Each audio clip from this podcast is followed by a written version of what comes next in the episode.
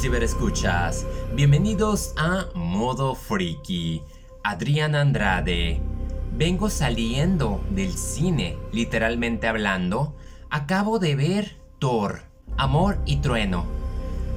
En cuanto salí dije, tengo que venir y hacer lo que nunca hago, grabar el podcast. ¿Por qué? Porque tengo muchas ideas en mi cabeza que me cuesta trabajo procesar y no quiero tener el apoyo de nada, simplemente voy a hablar de mis primeras impresiones antes de que me llene de otras reseñas, antes de que carbure, quiera justificar, que no hay mucho que justificar.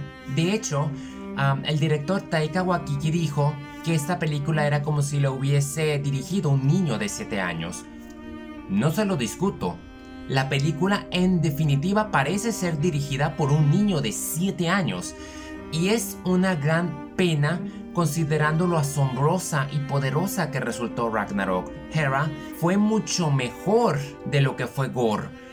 En cuestiones de efectividad, desarrollo y capas que tiene el personaje, mientras que Gore, el carnicero de dioses, tiene como que una especie de origen incierto. Sabemos la causa y la razón, lo cual lo vuelve en un villano no de blanco y negro.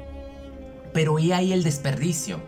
Estoy de acuerdo de que en Thor hay demasiadas historias, hay potencial y se explora todo a la ligera. Se queda por encima de la superficie, es una gran lástima.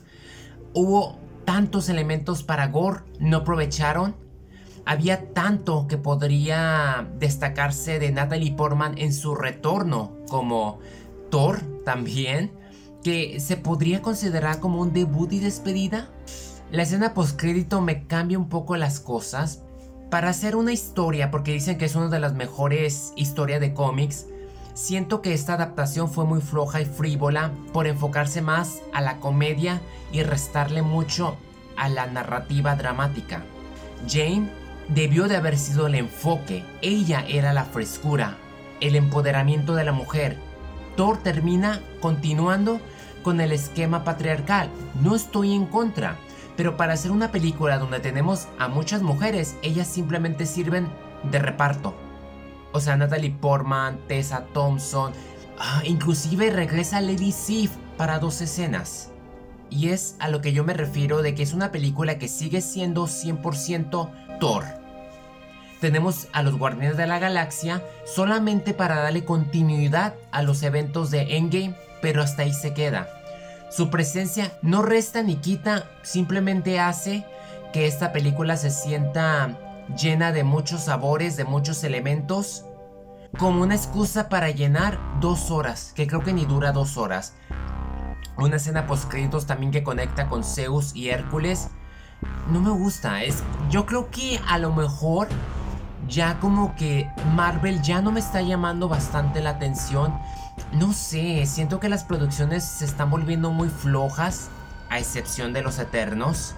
Está metiendo el exceso de poder, exceso de burla, parecen parodias.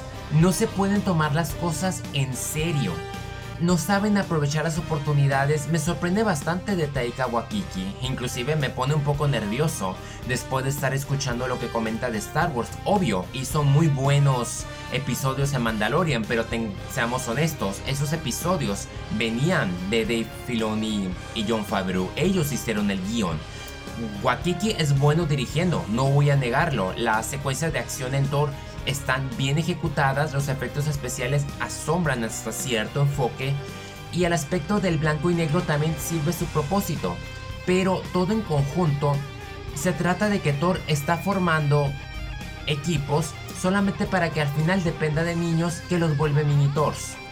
El mensaje no es del todo claro, yo sé que se trata de amor y por algo se justifica amor y trueno, pero eso de burlar a la muerte entre unos y otros no, se vuelve en algo contradictorio. La disfruté, hubo una que otra cosa que me hizo reír, las cabras, en momentos funcionaba, en momentos no. El humor está metido a la fuerza, se nota bastante. Con Ragnarok todo sucedía naturalmente.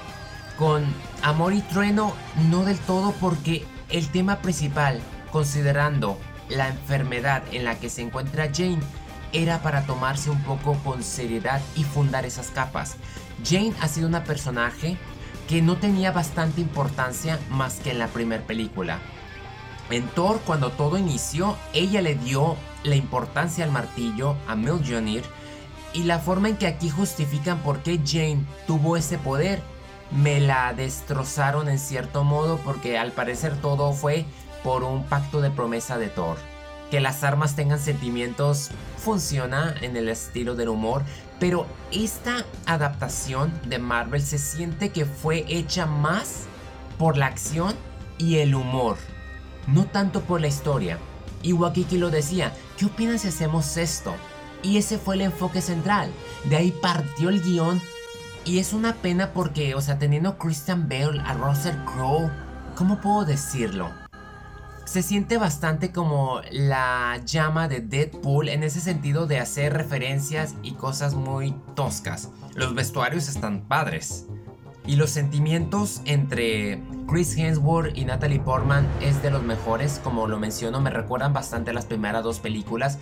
Sin duda se extraña mucho la química y Taika hizo un buen trabajo en justificarnos que Jane seguía siendo esa mujer importante para Thor a pesar de que la terminaron por desechar. Porque vemos Ragnarok donde Thor está bien a gusto, vemos Endgame y de repente nomás la ve con el martillo y ya se acordó de algo que se había olvidado y superado solo para descubrir que realmente no lo había superado. Para Portman yo creo que ella se convierte en la joya de esta película. Esta debió de haber sido su película. Ahí había algo fresco, un elemento que daba para desenvolverlo a lo mejor en más entregas. No sé si regrese en cierto modo. Espero no estarle dando spoilers, pero también con gore. ¿Qué puedo decir? Es que al final de cuentas, pues es la película de Chris Hemsworth, es su personaje, es su parodia. Al lado de Taika Waititi saben lo que quieren hacer y son niños. Al igual que Doctor Strange 2, la saturan demasiado. Ese es mi humilde punto de vista. La música y el soundtrack de los mejores.